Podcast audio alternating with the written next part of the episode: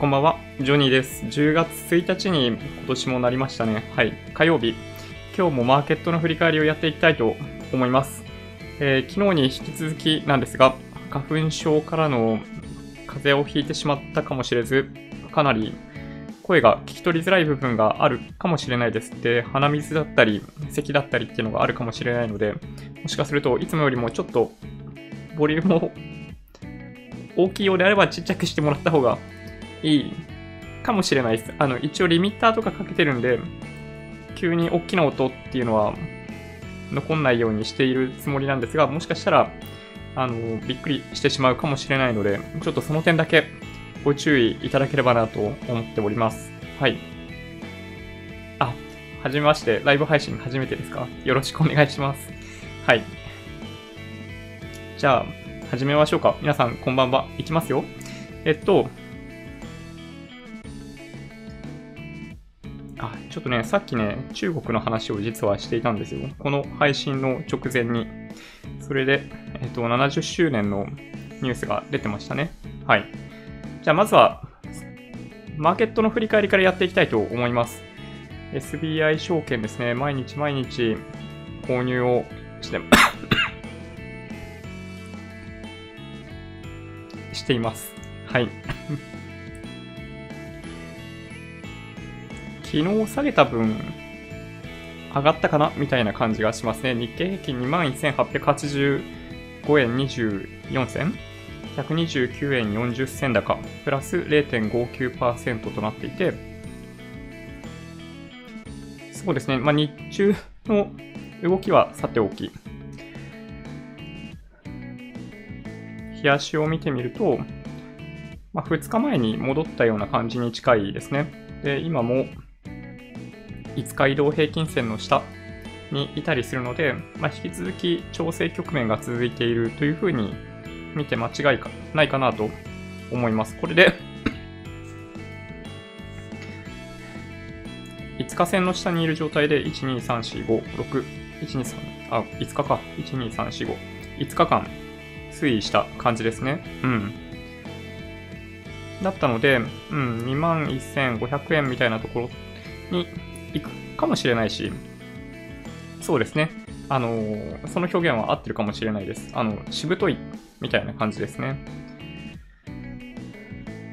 意外とね、下がらないというか、まあ今日はトピックスの方が良かったですけどね。はい。ああ、そうですね。そう言っていただけると安心しますね。あんまり気にならないということであれば、はい。一応あの、このマイク、指向性のマイクなんで、多分ね、そのエリアから外れれば、あんまり聞こえないんじゃないかなという気はしているので、ちょっとできるだけ気をつけてやっていきたいなと思ってます。日経平均がプラス0.59%に対して、トピックスはプラス0.96%。1603ポイントちょうどですね。15.20ポイントプラスっていうことになってます。はい。まあ、冷やしのチャートで見ていても、まあそうですね、日経平均と同じですかね。2日前に戻ったみたいな感じになっているので、そうですね、ここ1週間ぐらいの調整局面っていうのが引き続き行われているような感じがします。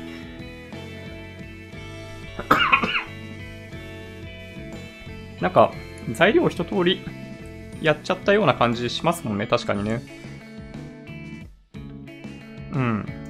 直近で何もないっていうのが、なんかね、うん、どうなんだろう。まあ一応今週末の失業率を待っているのかもしれないですけど、失業率、最近、なんだろうな、あの、非農業部門の雇用者数によってものすごい相場が動くみたいなこと、ちょっと減ってきてる気がしますね。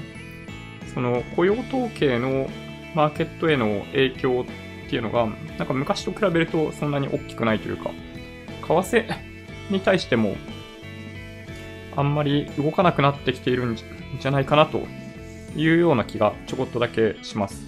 はい。あ、そうです。そう言っていただけると、ちょっと本当に聞き取りづらかったら申し訳ないです。はい。で、外国為替市場、米ドル円が108円36銭。ね、ちょうど居心地のいいところを今も推移していて、まあ、前回の安値水準ですよね。にじりじり近づいてってるみたいな感じですね。ちょっとそろそろ、やっぱり、なんだろうな。円高方向にもう一回動き始めてもおかしくないような気がしますけどね。まあ、言っても109円ってことを考えると、まあ、今から50銭ぐらいじゃないですか。円安になったとしても。で、50銭安ぐらいってことは、まあ、200円ぐらい、日経平均にして、まあ、上がっても200円ぐらいかな、みたいな感じもしなくもないので、そう考えると、やっぱ、うん、ちょっと調整して、為替についてももう一回、この25日移動平均線というか、この107円台っていうのに入っていくんじゃないかなという気がなんとなくしますけどね。うん。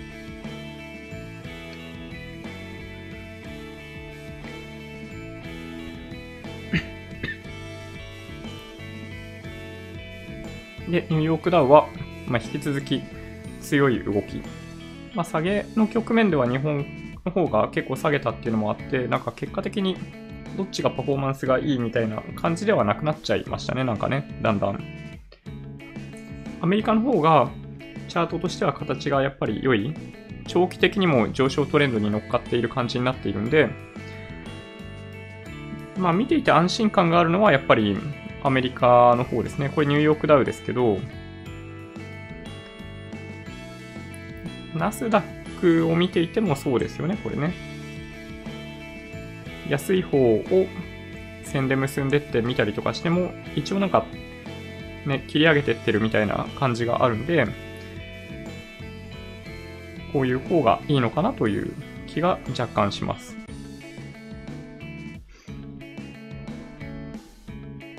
で、日経平均の PR が、えっと、今日は上がった関係で、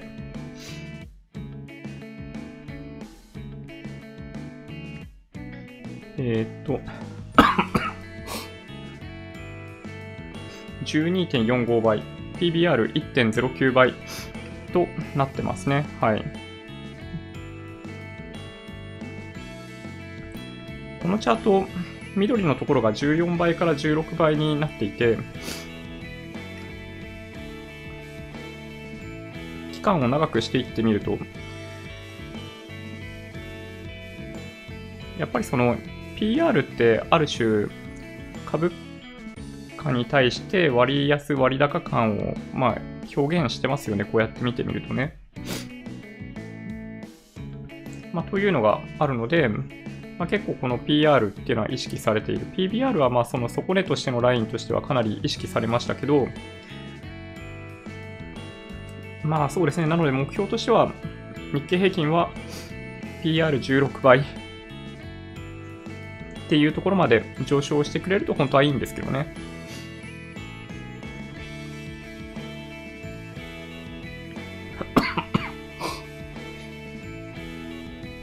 で、JPX 東証一部出来高が11億6000万株、売買代金が1兆9900億円。今日はね、2兆円割れしてまして、値上がり1709、値下がり389、変わらず53ということで、まあ、8割ぐらいが上昇しているような相場になりました。で、モーニングスターで新高値銘柄数を見ると58あります。はい。今でもやっぱり多いですね。新安値銘柄数見ると14となっていて、トレーダーズウェブで新高値、新安値、えー、業種別動向を見ていこうと思うんですけど、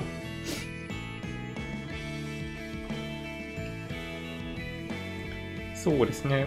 うん、あんまり特徴ないのかな。建設不動産とか毎回結構入ってますけどね。新高値にコロプラ入ってますけど、今日11.89%安ですからね、これね。ちょっともう高値で動きが荒っぽくなっちゃってる感じですね、もうね。ちょっと手出し無用みたいな感じ。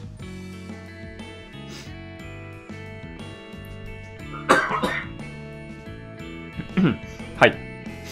そんな感じかな？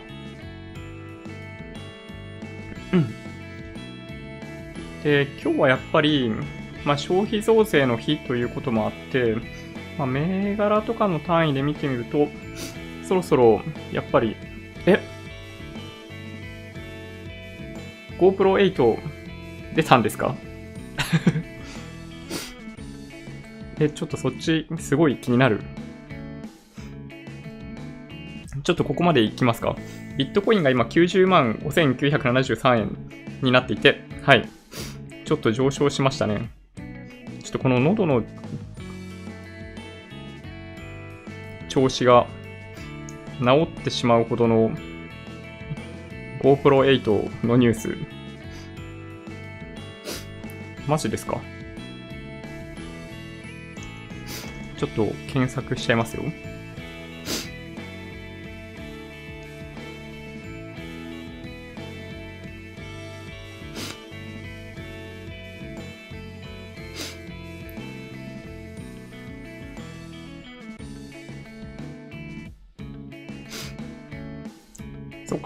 そうだ。そういえばそうでしたよね。もともと10月1日に発表するって言ってましたもんね、彼らね。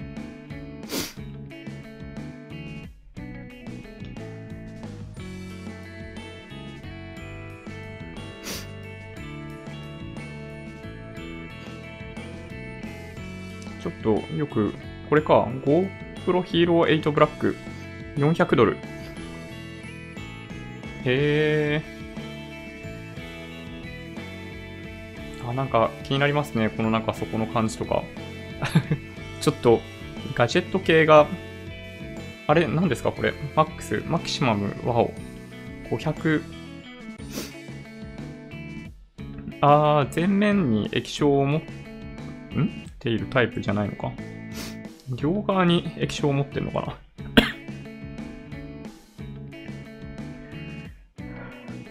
な。なんと、ちょっとね、スペックが非常に気になりますけど、あの、アクションカムとしては、やっぱ DJI よりも GoPro だと思いますね。その、ある程度、まあ、変な言い方ですけど、雑に扱っても大丈夫なアクションカムとして、GoPro ってやっぱね、その、その立ち位置を確固たるものにしているような気がします。で、なんだろう。何が新しいんだろうな。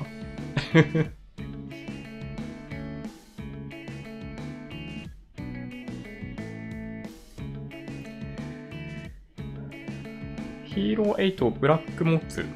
ちょっとなんかこの辺のあれなのかな？ちょっとなんかわかりやすく映像で教えてほしいとこではありますけど。ちょっとここに来たのが間違いだったかな？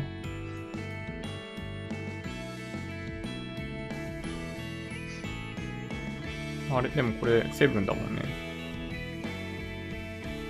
ラーモ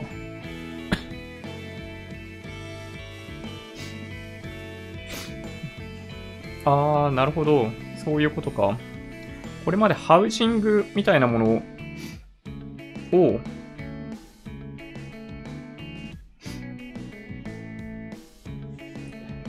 なんだろう、GoPro って周りにカチャッとくっつけて、で、それになんだろうな、えっと、三脚みたいなものとか、あの、手で持つ用のものとか、なんかいろいろ、なんだろうな、窓にくっつける用のやつをくっつけたりとか、なんかいろいろ、その拡張性の高さっていうのがすごい良かったんですよね。で、GoPro Hero 8は、おなんだこれ。なんかとん、すごいですね。あ、カズチャンネルのカズさん。そうなんですね。GoPro 8。へえ。なんか、あの辺すごい楽しそうですよね。あの辺のメンバー。カズチャンネルのカズさんと、あの、中田さんと、あとドリキンさんとかが本当に、あの人たち神ですよね。なんかね、ガジェット大好きすぎてあそこまで行っちゃうっていう。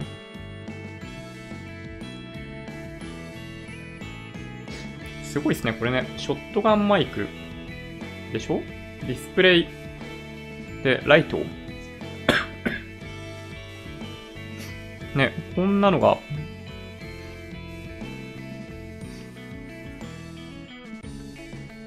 いや、すごいな。なんかいつも思うんですけど、GoPro のプロモーションビデオというか、あのー、YouTube とかに公開されてるビデオってすごい魅力的ですよね。そっか。ネイキッドフレームっていうんですね。ねこれめ、なんか欲しくなっちゃうんだよな、こういうの。タイムワープ2.0。何が違うんだろう。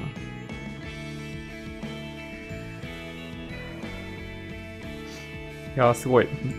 なんか、スポーツしないし、音痴かもしれないぐらいなのに、それでも、あの、アクション感も欲しくなるという、この、ね、本当にね、とんでもないやつですよ、僕は。なるほどな写真の性能も上がっていて、ナイトラプスビデオ。これはかなり高感度撮影できるようになったってことなのかなこれね。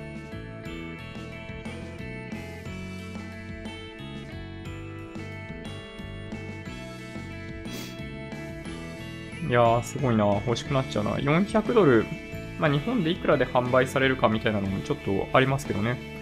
32ギガの SD が、とりあえず最初からついている。みたいな感じですけど、どうかなはい。ちょっとね、悩ましいですね。はい。まだ買ったことないっていう方にとっては、もしかしたらいいかもしれないですね。セブンを持ってたら、あのー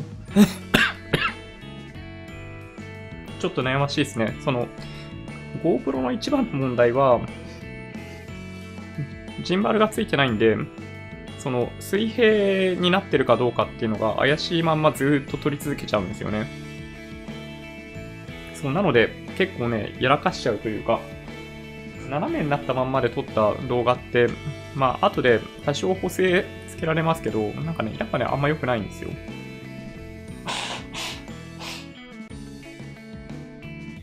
まあ、というのもあって、えっと、それがね、セブンの欠点だったと思うんですよね。あの、DJI Osmo Pocket、まあ、あれはアクションカムではないですけど、まあ、ああいう形の方が街中で撮るとかっていうのには便利だったりしますよね。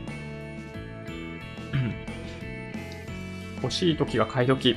あ、ちょっとそんな背中押すのやめてください。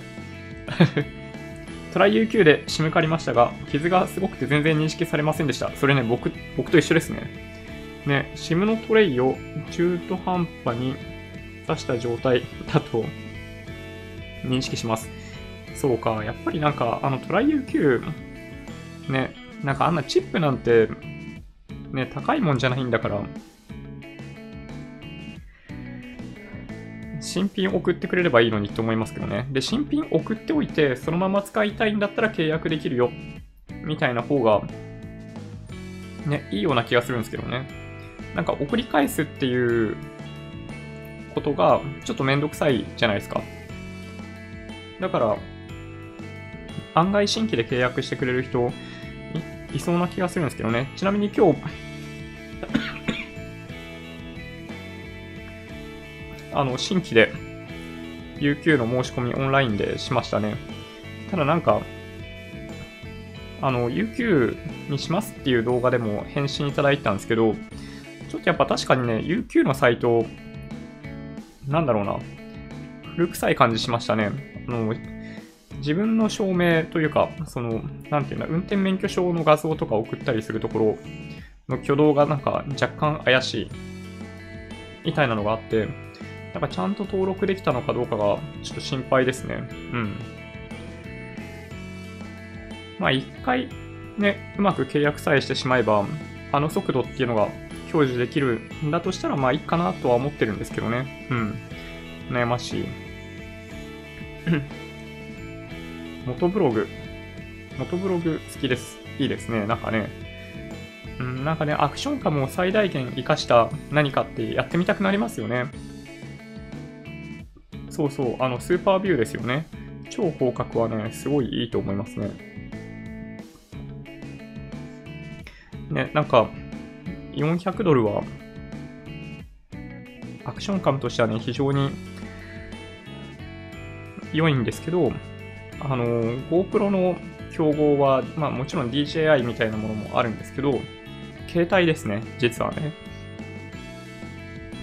あの iPhone とか、ああいうカメラをそのまま使って撮影するのと、どこがどう違うのかみたいなところっていうのが、まあ一番悩ましいところだったりしますね。まあアクションカムってだから、おとなしく使っている分には、実は携帯の方がいいみたいな側面結構実はあったりとかして、ね、あの、ハイパースムースとか、まあ、ジンバルがなくっても大丈夫みたいな機能あるんですけど、iPhone とかの手ブレ補正も結構強力じゃないですか。なので、どっちがいいっていうのが結構ね、難しくなってきてますよね、正直ね。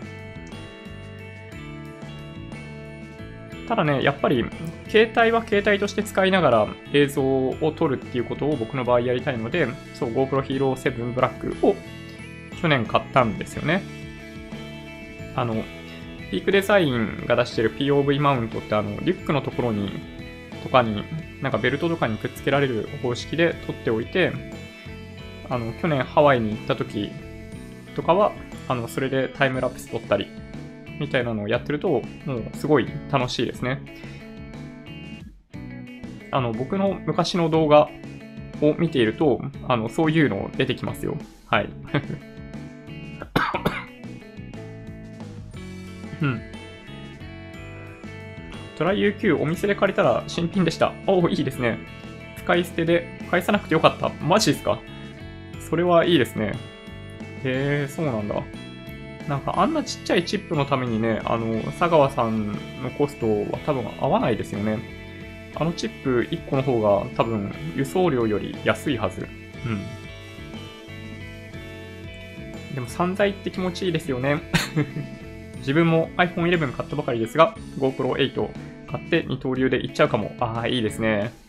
そうなんですよね。あの、前にお話ししましたけど、僕は、あの、g ユンの新しいスムース Q2 かな？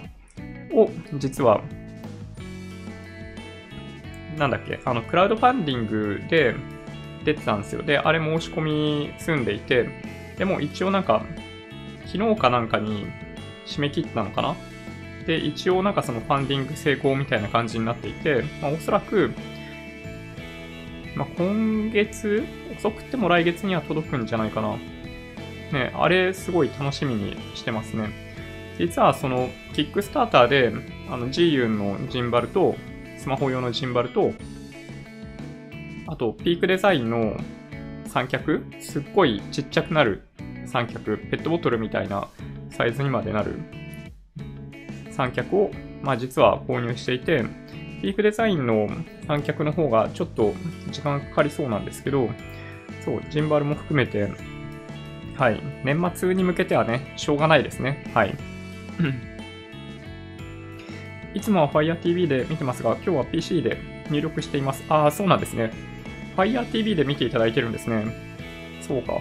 FireTV 結構お持ちの方多いですよね。なんか、セールとかやってるとき、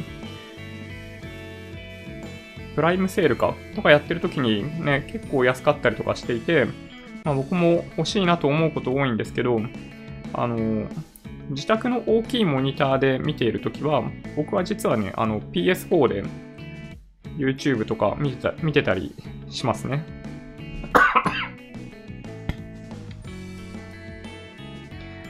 うん。マルチシムだとカードから切り離すタイプなんで、そっちだと新品だったのかなと思っています。ああ、そうなのか。なるほど。そういうことか。悩ましいな。399ドルって値下がりしてませんか？うん、なんかもしかしたら知ってるかもしれないですね。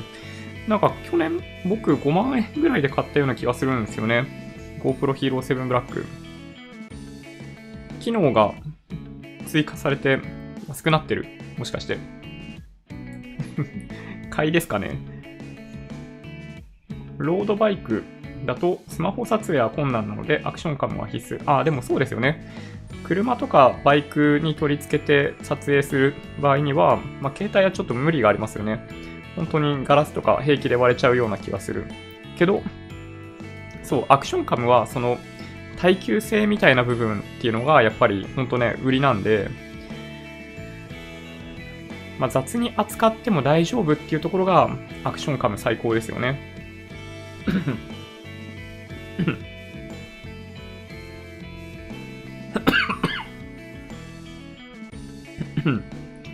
あそうですね。撮影時間の問題確かにありますね。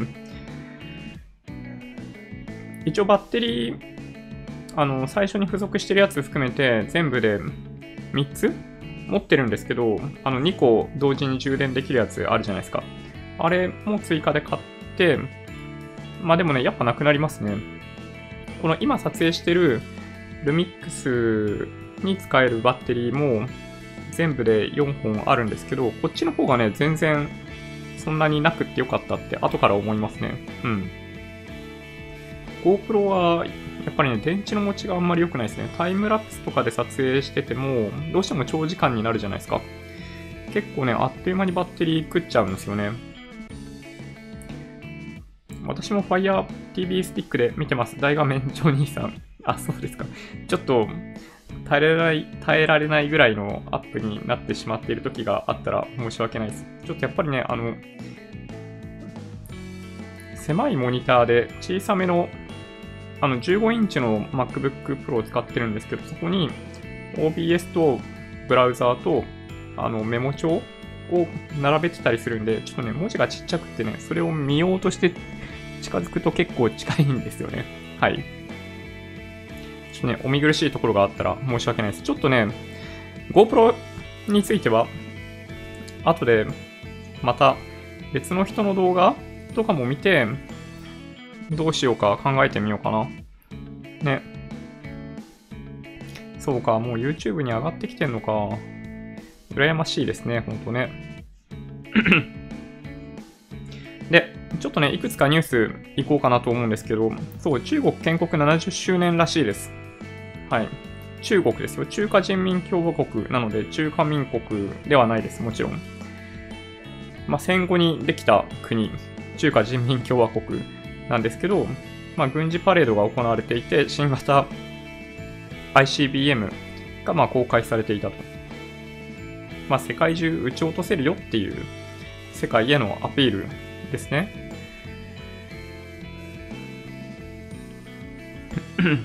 まあこういうのがあるんで、その日本の防衛費っていうのはどうしても中国のなんだろう、軍事費に対応するように上昇していかざるを得ないっていうのが実態ですね。ちょっとここだけはね、あの、理解してもらいたい。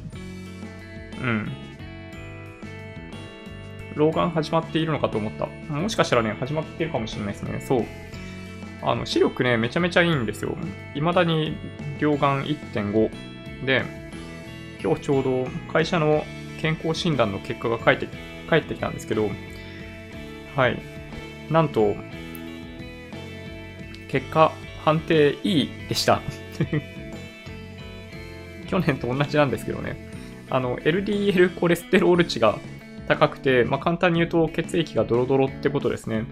まあ、食生活とその運動しない問題のダブルパンチで、なんか3、4年前から悪くってですね、1回病院行って、コレステロールの数値下げる薬ってあるんですけど、あれ飲むと、ギュッと下がるんですよ。だけど、それやめると上がっちゃうんですよね。まあだからおそらく、やっぱり運動と食生活っていうのを変えるみたいなことをやんないといけないんですよね。じゃないと多分体がボロボロになっちゃう。まあっていうのがあって、はい、E 判定になってしまいました。ちょっとね、どっか内科に行こうかなと思ってます。それ以外の項目は基本 A だったんですけど、1個だけ、あの、今年からあの、満40歳の人はあの、胃のバリウムでの X 線検査があったんですけど、あの、なんだっけあれがありますね。なんだっけな。やばい、忘れちゃった。えっと、なんかね、このライブ配信してる間、物忘れすごくなるんですよ。なんか、もしかしたらやっぱり未だにリラリラックスして喋れていないのかもしれない。ちょっとね、あの、健康診断はね、本当に、健康診断の結果本当にひどくって、まあ、毎回そうといえばそうなんですけど、これがですね、ポリープか。その胃のポリープが、あの、多分1個2個じゃないんですよね。判定 E、要精密検査、お近くの内科を受診してください。ということになっていて、それ以外で A じゃないのは、胃の X 線と腎機能が B っていうのが1個あるんですよね。で、なんかね、それを見ると、胃多発ポリープっていうのがあって、まあそう、血糖、あの、前から分かってるんですけどね、ポリープがね、複数個あるんですよ。で、今年？去年かな？あの、ピロリ菌検査を実はやっていて、あの、ピロリ菌がいないことは確認できたんですよ。なので、まあ、それゆえに一応放置しても大丈夫なタイプっていうことだと認識はしてるんですけど、まあ、それでもね、ちょっと気をつけないといけないかなと、実は思ってたりします。有酸素運動をしましょう。やっぱりそうですか？そうですよね。うん、なんか、本当にね、悩みますね。近くにあるコナミに行くか、やっぱ自転車借りてやるか、どっちかしようかな。あ、ありがとうございます。ほぼ毎回見ています。今日は虫歯の治療に行ってきて凹んでいます。虫歯の治療ってな、なんでしょうね、あのね。なんか全てをさらけ出しておいて、あの、まあ、最近はみんな麻酔使うんであれですけど、まあ、麻酔の注射ってずーんと押されるような感じの痛みがあるじゃないですか。で、その後、なんだろうな、あの、ゆすぐ時にも感覚がないんで、水がブワーって出ちゃうじゃないですか。なんか、あれで、なんかその、ね、あの、自己否定されているわけじゃないですけど、あの、さらされてる感じがして、なんか、やけに、へこみますよね。実は今日ね、僕もともと歯医者行く予定だったんですよ。だけど なんかこうやって、ちょっと、咳が出たりするっていうのがあったんで、ちょっとね、歯医者さんに連絡して、あの、来週に予定を変更させてもらいました。来週までにだからこの席直さないといけないんですけど、そう。なんかね、あの、虫歯も、なんか隙間、なんだろうな。フロスで今やってるんですけど、なんかやっぱりね、昔治療したやつ、銀歯があって、銀歯ってやっぱりダメなんですね、あれね。時間が経つと隙間ができて、そこからまた、あの、ちょこっとずつ蝕まれるみたいな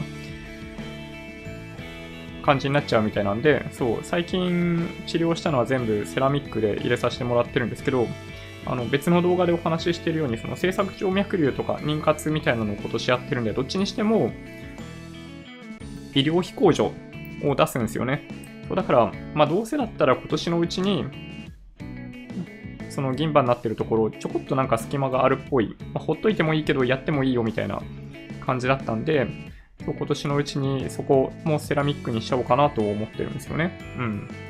まあ、みたいな感じで、なんか、そう、歯医者さん、ね、通わざるを得ないんで、ちょっと辛いですよね。なんか、もっと昔からきちんと、ね、真面目にやっときゃよかったなと思いました。昔は一切フロスみたいなのやってなかったんで、そう、やっぱそれが良くなかったですね。歯と歯の間からやっぱ虫歯になるんですよね。うん。ね。そうなんですよね。お互い運動しなきゃですね、時間を作るのが大変。そうなんですよね。すごい辛い。ジョニーさんはオープンですね。そうですね。あの、基本何でも人に話せますね。はい。大丈夫ですよ。私の友人は電話で会話中自分の娘の名前ど忘れしてしています。それなかなかすごいですね。激しいですね。いやでもね、本当にね、あの、人の名前忘れる恐怖感ってあるじゃないですか。あの、目の前にいる人に、なんか会社とかで、その、まあ、LINE みたいなやつのグループに自分も入れてほしいとか言われ言われた時に、度忘れしてその場でその人の名前で検索できない時が あったりしませんか？はい。なんか、ああいう状況になればなるほど、それまで出てきていた名前が出てこないんですよね。はい。LG21 飲みましょう。そして、マヨはやめましょう。あ、僕はね、マヨはやってないんですけどね、LG21 効果があるならやってみようかな。高尾山登る。あ、それはね、でもね、ありですね。だんだん、ちょっとまだ暑いですけどね、いい季節になってきますよね、多分ね。まあ、11月とか、ね、もしかしたら12月入ったぐらいでもいいのかもしれないですけど、ね、登山はすごいいいですよね。腎臓を悪くすると治りません。それ以上悪くなるのをやめるなら可能だけど、私も、えっと ちょっと辛いですよね。うん。やっぱね、うん、ちょっと気合入れて本当に元に戻んなくなるのが怖いんで、やろうかな。オアシスならエアロバイクのレッスンがあります。あ、いいですね。みんなでなんか乗ってやる方がいいですよね、なんかね。まさに銀歯の接着面から虫歯になっていました。歯の治療にはお金をかけろってよく言う よく言うようなですよね。うん。なんかね、日本のあの歯科医療やっぱ問題あるかなと思っていて、あの銀歯の治療費が安すぎるんですよね。うん。だから繰り返し虫歯になっても、その都度その都度銀歯をやってる方が、なんか経済的に安いみたいな感じになっちゃったりするんで、なんかあれは良くないと思いますね。なんか銀歯を入れることを推進しているかのような値段設定になっちゃってるじゃないですか。あれはね、なので、直してほしいなと思います。あの、ドラゴンクエストウォークですよね。そう。ちょっとね、1日10キロとか歩くようにしてみようかな。悩んじゃうな。そう。この放送の前にちょっとお話ししていたのが、この抗議活動ですね。あの、ロイターでライブ配信されていたのがあって、ちょっとね、今日夜見てたんですけど、ね、かなり深刻そうでしたね。うん、あれ見てたらすげえ怖いなと思いました。ちょっとね、あの、お一人からコメントいただいたんですけど、やっぱり催涙弾って水平に打つってことは基本的にないらしくって、で、それをもろ受けて重症になっているんだとしたら、やっぱ向こう、向こうというか警察側、体制側も本気というか、まあちょっとやっちゃったな、みたいなところがあるのかもしれないですけど、お互いに譲れないですよね、これね。今まであった民主的な活動とか自由を奪われるっていうことは絶対に許せない、まあ、香港市民 で、体制側は中国に取り込んで、その数十年後はその中国の本土の一部として運用したいと思っているんで、ね、この問題はね、本当にどうしようもないというか、なんか着地点見出せないですよね。うん。だからもしかしたら、本土側の姿勢が変わらないんであれば、香港市民っていうのはやっぱ台湾に行くか、まあ日本に行くか、オーストラリアに行くかとか、なんかそんな感じになっちゃうような気がちょっとね、しています。あ、ロッテさん。こんばんは。銀歯は 1g1800 円するので、大きければ赤字です。あ、そうなんですね。なるほど、そうなんだ。最近歯医者にかかって痛かったので、ハイエンドの電動歯ブラシに変えました。納得の性能です。なんか僕もね、あの手で磨くことはもう最近お昼しかないですね。まあお昼もあのドルツを使ってるんで、あのちっちゃいやつ、ポケットドフ使ってるんで、まあ、そんなに大変じゃないんですけど、あの、夜、朝夜はブラウンの電動歯ブラシですね。で、最近それに加えて、あの、ジェット、ウォータージェットっていうのが何だっけな？が あれをね、買おうかと実は思ってますね。なんか相当いいらしくて、なんか本当に根っこの状態良くなるというか、っていう噂を聞きまして、はい。あのー、なんだっけな。出てますよね、各社からね。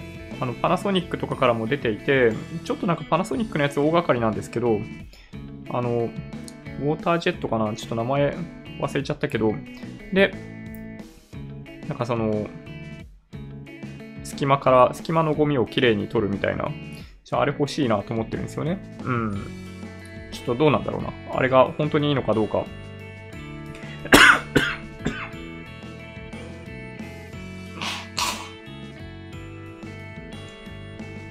香港で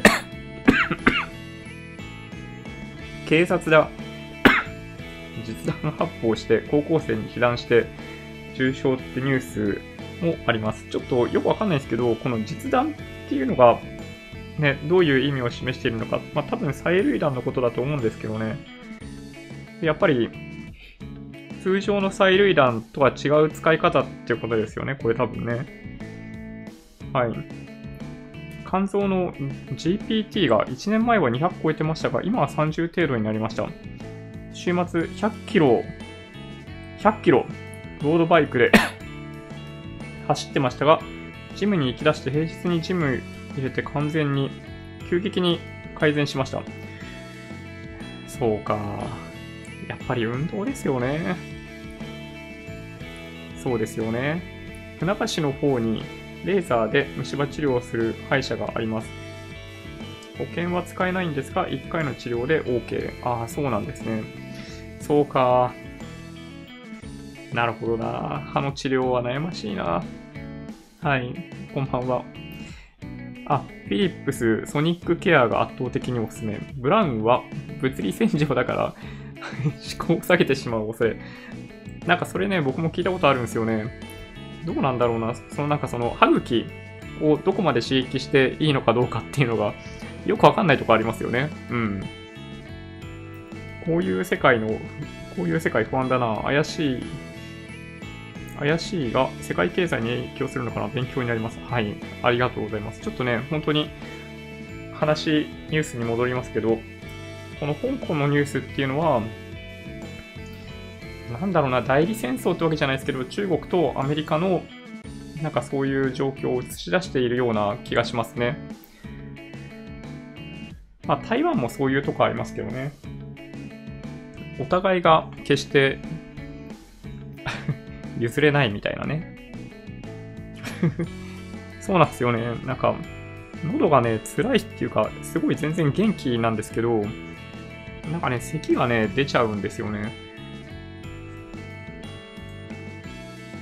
そう、ブレグジット問題。これ、ブルームバーグですけど、ジョンソンさん、24時間以内に新しいプラン提示かとあります。前回ね、手ぶらでフランスとかドイツに行って、こいつ何しに来たんだみたいな感じのリアクションをされていたので、一応交渉するときに新しい案を提示するような感じでいくみたいですね。はい。で、ポイントは、まあ、前回から分かっていた通りで、バックストップをどうするかですね。まあ、物理的な国境を設けるのが現実的には難しい北アイルランドとアイルランド間。でまあ、それをどうするかってことですね。うん。まあでも本当にね、あそこでまた紛争とか起きるようになっちゃったらどうしようもないんで、まあ現実的には今案として出ているバックストップなんじゃないかなという気がしますけどね。はい。まあ、ブレグジットの問題は、まあ、今月末に合意に至って離脱する、もしくは延期ですね、基本はね。で、まあ、延期を EU 側が要請されて、EU 側が断るというオプションも一応なくはないんですけど、まあ、EU 側はそれの痛みを受けることになるので、まあ、多分そんなことはしないと思いますね。まあ、なので、マーケットは楽観的ですよね、この点に関してはね。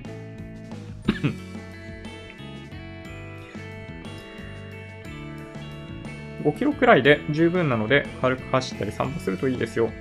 98キロから69キロまで落とせました。すごいですね。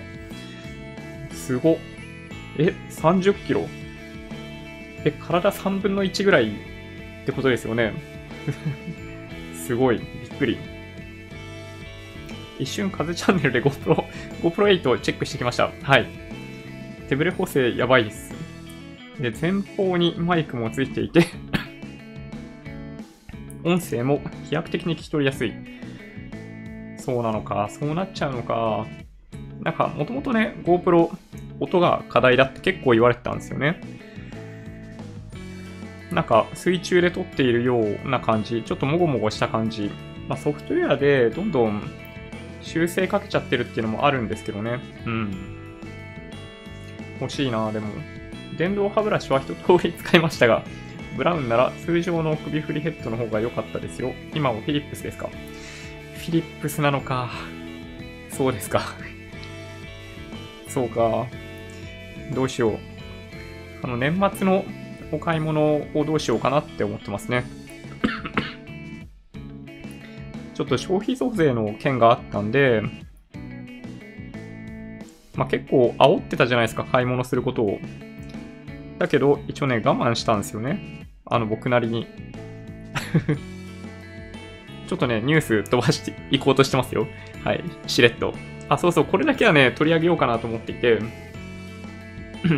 ゆうちょ銀行、アメリカのバンクローン投資ブレーキ、CLO は継続とあります。これ これヤバめのやつですね。ゆうちょ銀行はアメリカのバンクローンへの新規投資は抑制。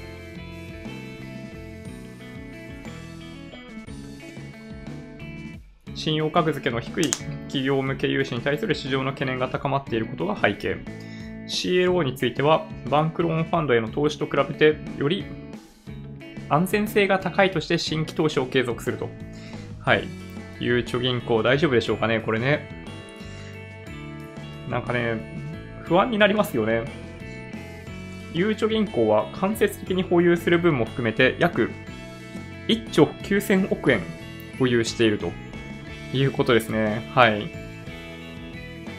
皆さん、ゆうちょ銀行使ってますか？はい。ちなみに僕はね、使ってないですね。ゆうちょ銀行は一切使ってないです。あのー、まあ、ゆうちょ銀行と農林中金ですよね。言われているのは。CLO の、まあ、最後の買い手になりつつあるんじゃないかと言われてたりするんで、ちょっとね、これね、笑えないですね。本当に。この CLO については安全性が高いと判断しているっていうのはね、ちょっとよくわかんないですけどね。その、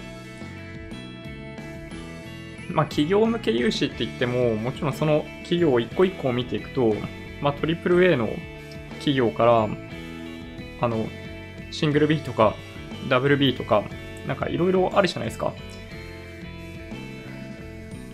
で、なんかその中の、あのまあ、格付けの高いところをまとめている、まあなんかそれトランシェとか言ったりしますけど、そういうところを切り取った CLO だったら、まあ確かにいいのかもしれないですけど、あの、ソフトバンクのファンドの話とかと一緒で、資金の出し元がどんどん増えてくれば増えてくるほど、やっぱ、それまで通常に貸せないようなところにまでお金貸し始めるじゃないですか。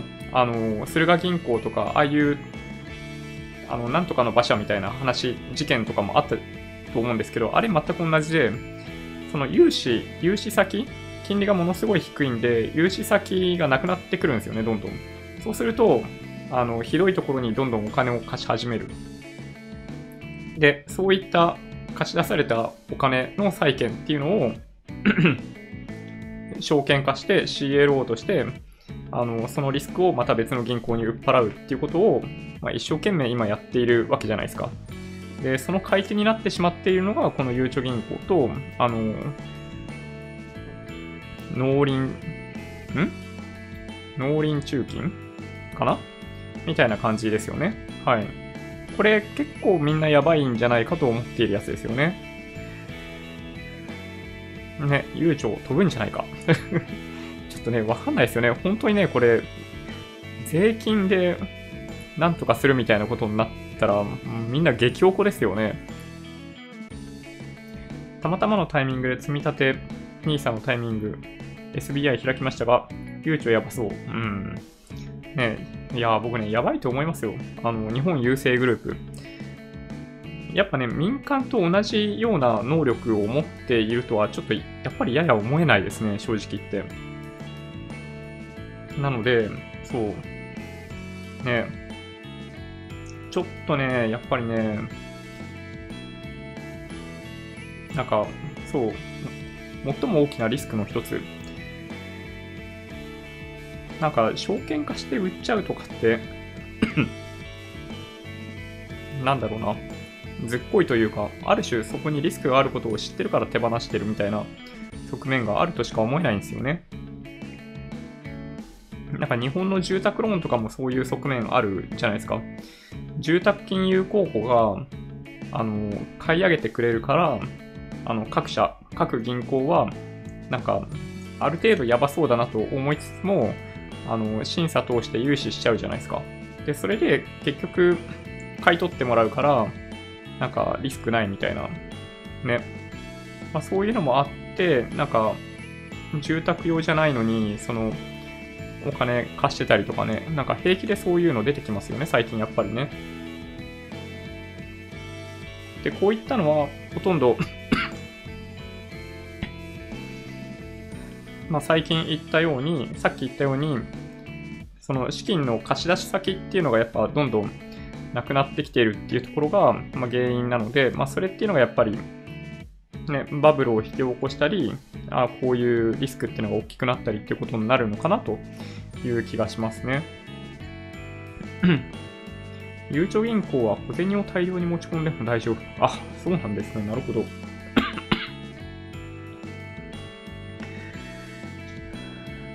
インデックス投資は前の続できないんですかね？でもね、本当にね、そう思いますよね。1兆9000億円ですよ。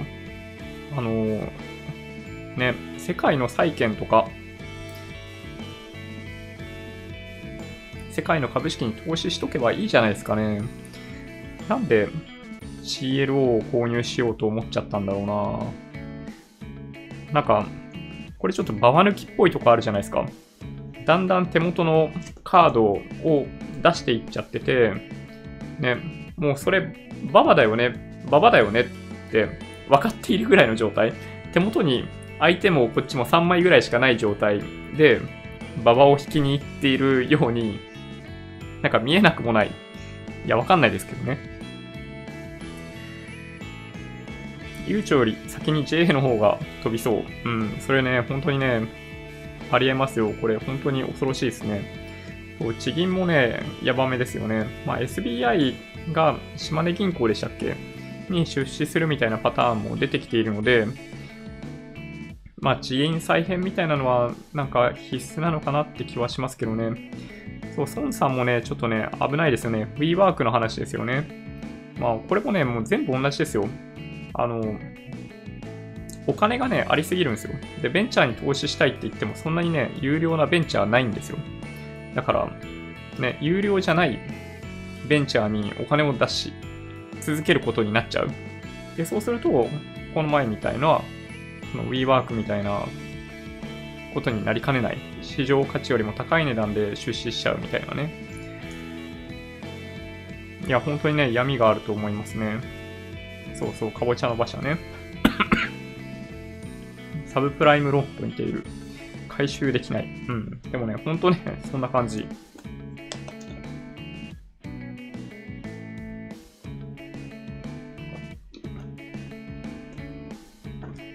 はい。ちょっとね、そんな感じで、ちょっとニュースはある程度飛ばしていこうかな。そう、今日はね、あの、消費増税だったんで、そういうニュースをいくつか取り上げようかなと思ってました。まあ、ものすごい数のね、トラブル今日起きてるんだと思うんですけど、でかいところだけニュースになってますよね。ミニストップ。なんか計算間違いで、なんか多く受け取っちゃうみたいなパターンもあったらしいんですけど、復旧したらしいんですよね。なんかどうやって復旧したんだろう、それね。多く受け受け取っちゃってたら、返さないといけない気がするんだけど、ね、どうしたんだろうね。JA はドイツデリバティブ大量に保有してますしね。いや、マジで危険ですよね。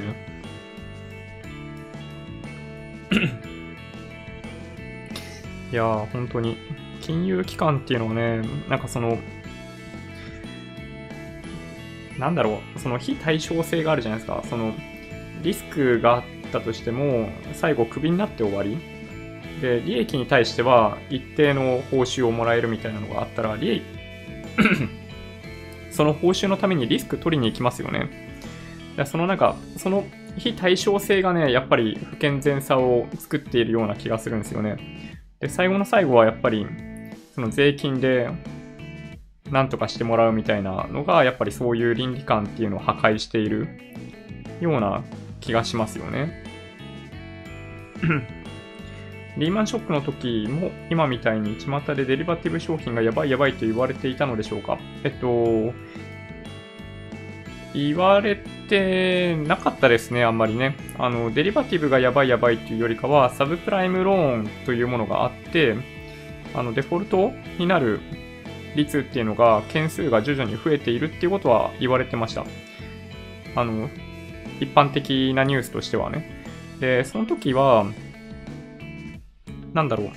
あんなに広がるとは思っていなかったというか、あんなにクズみたいな、なんだろうな、債券っていうものが、その最終的に格付け会社によって AAA みたいな形で、でかい金融機関とかも含めてすごい大量に持っているみたいなことが起きているとはみんな気がついてなかったですね。多分金融機関も購入しているものがあのガラクタクズみたいなものの寄せ集めだったっていうことを認識してなかったと思いますね、あの頃ね。はい。もうそれがもう何よりもその当時の問題ですね。で、その当時も、その今お話ししたようなその倫理観の崩壊した状態っていうのは起きてましたね。うん。そうですね。まあ、なので、なんかそういった複雑な商品を作り出してしまうっていうことがね、あんまり良くないですよね。結局中身を開けてみないとわからないと。なんかあの時も実際にどれぐらいの商品が 流通してるのかがわからないっていう話になっちゃって、なんかその、翌日ものの取引とかすら、なんかまともに行えないみたいなやばい状況に陥ってましたからね。うん。あの時はね、マジで、なんかこの世の世界の終わりかのような状態でしたよ。リーマンショックの時はそんな感じでしたね。あ、そうですね。マネーショート、はい、いいと思います。勉強になりますね。あの時何が行われていたのかっていうのは、ちょっとわかりますね。はい。まあ、ミニストップで問題起きてて、あと、スシローは、なんか8%だったり0%だったりみたいな話があったんで、そうですね。あの、食べに行けた人はいいなと思いましたね。はい。で、あの、象徴的な一個として、吉野家は、えっと、店内で食べるパターンと持ち帰りのパターンで値段が違うというやつですね。これね。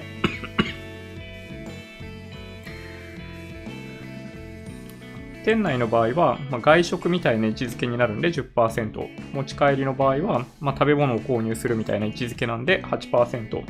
軽減税率対象みたいな違いがあるんですよね。もうこれね、わかりにくくてしょうがない。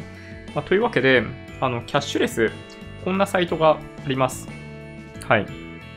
で、消費者の皆様へみたいな、ポイント制度とは何なのかみたいなのがあって、まあ、2%だったり5%還元っていうのがあるよっていう話ですね。で今日僕唯一1個だけ このメリットを享受してきたというかですね、セブンイレブンでお買い物をしてきました。まあ、夜ご飯なんですけど、この配信の前にもう食べちゃったんですけど、えっと、何を買ったかというと、セブンプレミアムカップ味噌汁海苔 あとパイナップル、焼き鳥炭火焼き、ブロッコリーのごまサラダ、お豆腐とひじきの煮物っていう、まあ、この5点を買って 税抜き885円。これすべてあの8%の軽減税率対象の商品ですね。なので、あの、複数行出てないです。小計、小計は本当に1行ペロって出てるだけで、合計995円、消費税8%を込みで、で、そこからキャッシュレス還元額。で、今回ね、僕ね、あの、ID 決済で、ID で決済を行ったんで、キャッシュレス還元額として19円分が、まあ、見えないと思うんですけどね。はい。コンビニの場合、その場で値引きという形で還元が行われているということなんですよね。うん。これね、やっぱりすごいわかりにくくて、どういう場合に5%還元になるのかっていうのが、まあわかんないんですけど、あの中小の事業者のところで利用したりすると5%なのかな。まあなので、そもそもその対象の商品が軽減税率対象のものなのかどうかっていうところと、その自分の決済がキャッシュレス決済に対応したものなのかどうかっていうことと、えっと、その事業者が、その中小の対象になってるかどうか、このキャッシュレスの、えっと、事業者になっているかどうか っていうものによって、実際にどれぐらいの金額になるかっていうのが決まってきます。まあ、というわけで非常にわかりにくいんですよね。そう、コンビニの場合は、その場で引かれます。はい。これが特徴ですね。会社の食堂が2%以上の便乗値上げしやがった。いや、ありますよね、これね。やっぱりね。持ち帰り派なので安心。PayPay も 楽天ペイもうちの近所ではコンビニしか使うとこないからな。うん。まあでもそうですね、僕も基本的にはコンビニぐらいでしかないかな。うん、という気がしますね。はい。あ、いいですね。マイカップ持ってると、そう、スタバはね、値引きをしてくれるんで、僕もね、おすすめですよ。うん。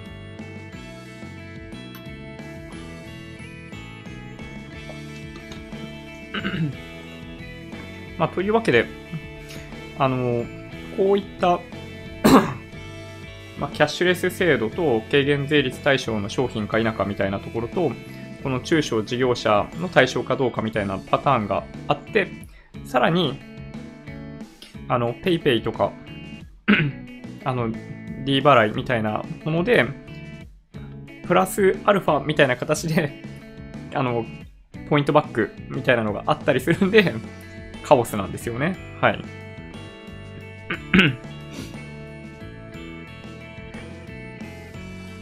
キャッシュレスは増税する数ヶ月前にやらないと混乱する人多数です。まあそうですね。はい。まあみんなもうね、パニックですよね。誰も説明できないんじゃないかというぐらい。で、テッククランチが比較的優しいコンビニでの、なんだ、まあ、増税に関する、まあ、お得情報っていうのをままとめてくれているので、まあ、リンク貼っとくので、ちょっと気になる方は見ていただけるといいかもしれないですね。で、あと まあ、悲しかったニュース、セブンペイの終了ですけど、払い戻しの作業がですね、なんと、あの、なんと簡単に16、たったの16ステップで払い戻しの申請ができるということらしいですね。たったの16ステップですからね。はい。ちょっとやる気なくしますよね。数百円のために16ステップするのかっていうね。経済合理性考えるとなんか、その数百円は無視した方がいいんじゃないかとすら思ってしまう。で、あとは、まあ、5G の回線の話とか、まあ、海外の話ですね。あとは、総務省消費者庁に指摘をされていた分割購入の話。まあ、あとは今日指標系でいくと失業率とか出てたんですよね。2.2%ですからね、すごいですよね。完全雇用に近い状態っていうか完全雇用ですよね、これね。なので、そう。あのー、今、転職しやすいんですよ、歴史的に見たら。なので、より高い給料を出してもらえるような企業があるんであれば、積極的にそういうチャンスっていうのを取りに行ってもいいんじゃないかなと思いますけどね。なんか日本の給料がなかなか上がらない理由は、まあ、基本的に2つしかないと思ってて、その、昨日かなんかにもお話ししたように、1個目が、なんかその日本人の精神性みたいなもの、なんか我慢しているみたいなことに対して、ものすごい、なんだろうな、あの、美化してしまう、なんか、給料安いのにすごい支えているみたいなことを美化してしまうみたいなことと、まあ、そういう精神的な部分と、まあ、もう一つは、あの最高裁で争われて、基本的に企業はクビにできないみたいなのができてしまったんで、あの採用を控えるようになってしまったということですね。で、仕事をしない人ほど、その企業に居座りつくみたいな状況が生まれてしまっているんで、まあ、日本における給料っていうのの上昇率っていうのがなかなか高くならないんですよね、これね。はい。そうなんですよ。いつも行くスーパーは還元なかったです。あ、そうなんですね。そうなんだ。届け出をしてくれればって感じなんですね。大きいところなのかなもしかしたら。イオンはギリギリまで日用品でポイント10倍。ああ、いいですね、でもね。まあ、多分ね、そういうところは、まあ、10月以降、また、増税分以上の、なんか値引きをやってくれるんじゃないかなという気がしますね。はい。月からまたポイント5倍。セブンは最近ヘイトを稼ぎすぎて 16ステップですからね。払い戻しさせない作戦。うん。結局、なんか払い戻ししなかった分って、あの、セブンの利益になりますからね、最後ね。うん。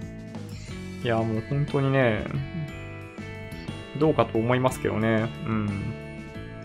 そんな感じかな。今日はね、単価も出ていて、まあトレンドからいくとやや良くないんですけど、なんか予想ほど悪くなかったみたいな感じですね。うん。まあちょっと詳細は見ていただけるとって感じかな。ちょっと僕も風チャンネル見たいな。やばいな。欲しくなってきちゃうな。軽減税率はわからないので考えないことにします。はい。イオンのワンポイントカードとデビットでイオンでお買い物を基本すればあまり気にしない。ああ、でもね、そう。あんま意識しすぎない方がいいと思いますね。あの、考えている時間のコストっていうのを別に費やした方がいいんじゃないかと思うようなことは多々あるので、なんかいくらお得だと言われても、そのポイントカードを作らないみたいなのも、僕はね、全然ありだと思いますね。まあ、いつも通うスターバックスは、あの、アトレの中にあるんで、あの、JRE ポイントのカードありますかとか聞いてくるんですけど、もう一切ないですって感じですね。作る予定もないんですかって言われて、ないです みたいなね。はい。そうですね。うちの店で買い物して、うちのお店で買い物して5%還元された確認。ああ、なるほど。そうか。なんかでもそうですよね。中小のお店やっている方、自営とかもそうなのかな。ね、そういう部分ありますよね。うん。日本は外国人が働きたくない国33カ国中32。もう本当にダメダメじゃないですか。以前よりコメントに対してコメントをいただいて、えー、嬉しいです。あありがとうございます。いえいえ、大丈夫ですよ。ただただ、ライブで交流する会があってもいいかもしれませんね。ちょっとドキドキしますけどね、そういうのね。うん。あの、本当に なんか僕もね、すごいコメントいただけるの嬉しくって、あの、正直にお答えすると。で、なかなか気づかない部分があるんですよ。やっぱ、いろんな人の観点があって初めて理解できるところとかも多かったりするんで、はい。あの、通常の動画とかでもコメントできないようにしてる人とかも結構多いんですけど、あの、すべて、あの、ポジティブなコメントも、ネガティブなコメントもすべてほ、ほったらかしていったらですけど、はい、そのままにさせてもらってますね。あの、過去誰もブロックしたことないですね。はい。でも本当にね、このライブ配信はそういう意味ではね、すごい楽しいです。僕自身楽しいでやらせていただいてます。結局、お酒ぐらい贅沢に セブンは悪どい、ある意味払い戻し虫を狙ってると思う。10%で買います。ポイントは金利もつかなく執行するので使えるうちに使います。そうですね。ポイントはね、あの、貯めない方がいいですよ。使えるときに使えるだけ使うが、あの、王道だと思いますね。後にすればするほど価値っていうのはちょっと下がっていってしまうんで、なんだろう。その、インフレとかそういう関係で、はい、じゃんじゃん使っていってもらうのがいいんじゃないかなと思います。はい。じゃあ、そんな感じ ですかね。本当にお聞き苦しいところが多々あり、あの、苦しそうに見えるかもしれないですが、そんなに苦しくないです。はい。別に熱があるわけでもないので、一応今日とかはマスクして会社行ってましたけど、うん、なんか暑いなみたいな感じでしたね。うん。ちょっとこの後、なので、まあ今日は早めに寝て、あのー、この咳も早くなくなることを祈ってます、僕自身。はい。ライブ配信は広告入らないですが、どういう収益があるんですか？うん、どういう収益あるんでしょうね。ちょっとよくわかんないですね、僕自身は。ライブで見ていただいてる方にはもしかしたら、ね、あんま関係ないかもしれないですね。収益化っていうのは、このライブ配信をパチッとやめた後に通常の動画として配信されてるんで、そっちを見ていただくと、もしかしたら広告が入っているかもしれないので、まあ、それで収益化できてるかもしれないですね。まあ、あとは、本当に、あの、ごく稀に、あの、なんだっけ、なんていうんだっけ、スーパーチャット、スパチャって呼ばれている、まあ、いわゆる投げ銭みたいな仕組みもあったりするんで、まあ、そういうので、あの、たまに100円とか200円とかいただくことがあるんで、まあそんな感じですよ。はい。まあどちらかというと、普段、YouTube のライブ配信は、まあ普段の動画では、そのコミュニケーションを取れない部分っていうものを、あの、取っていく場だと思っているので、そう最近は、昔はなんか、その、いわゆる動画を配信するための、その編集をなくすために、みたいな感じでやり始めたんですけど、なんかできるだけ多くのコミュニケーションを取れるようにっていう感じで、最近は配信をさせていただいてます。はい。あ、皆さんありがとうございます。はい。そうですね。この原因わかんないんですけどね。なんか、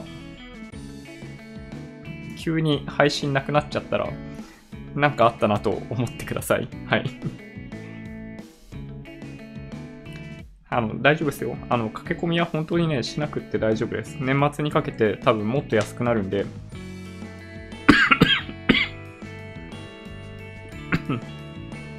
ゆっくりで大丈夫だと思います。買い物はまだまだいつでもできます。Twitter、Instagram のアカウントもあるんで、もしよろしければフォローをお願いします。音声だけで大丈夫っていう方は、ポッドキャストもあるんで、そちらをサブスクライブお願いします。なんか昨日のを出してないような気がするな。そう言われてみると。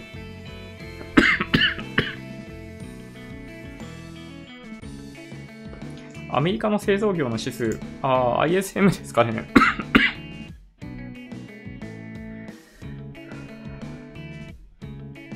とね、僕もね、指標ちょっと気になったんですよね。そうか。後でちょっと見てみようかな。あれ？なんか、しまった。ちょっと概要欄に貼ってある日付がおかしいですね。はい。すいません。後で直しておきます。はい。ISM 製造業景況指数ですよね、多分ね。うん。ちょっと気になる。はい。わかりました？すいません。なんか気使っていただいちゃって申し訳ないです。じゃあ、そんな感じで、あの、もし今日の配信が良かったって思っていただけたら、高評価ボタンをお願いします。合わせてチャンネル登録していただけると嬉しいです。それでは、ご視聴ありがとうございました。バイバイ。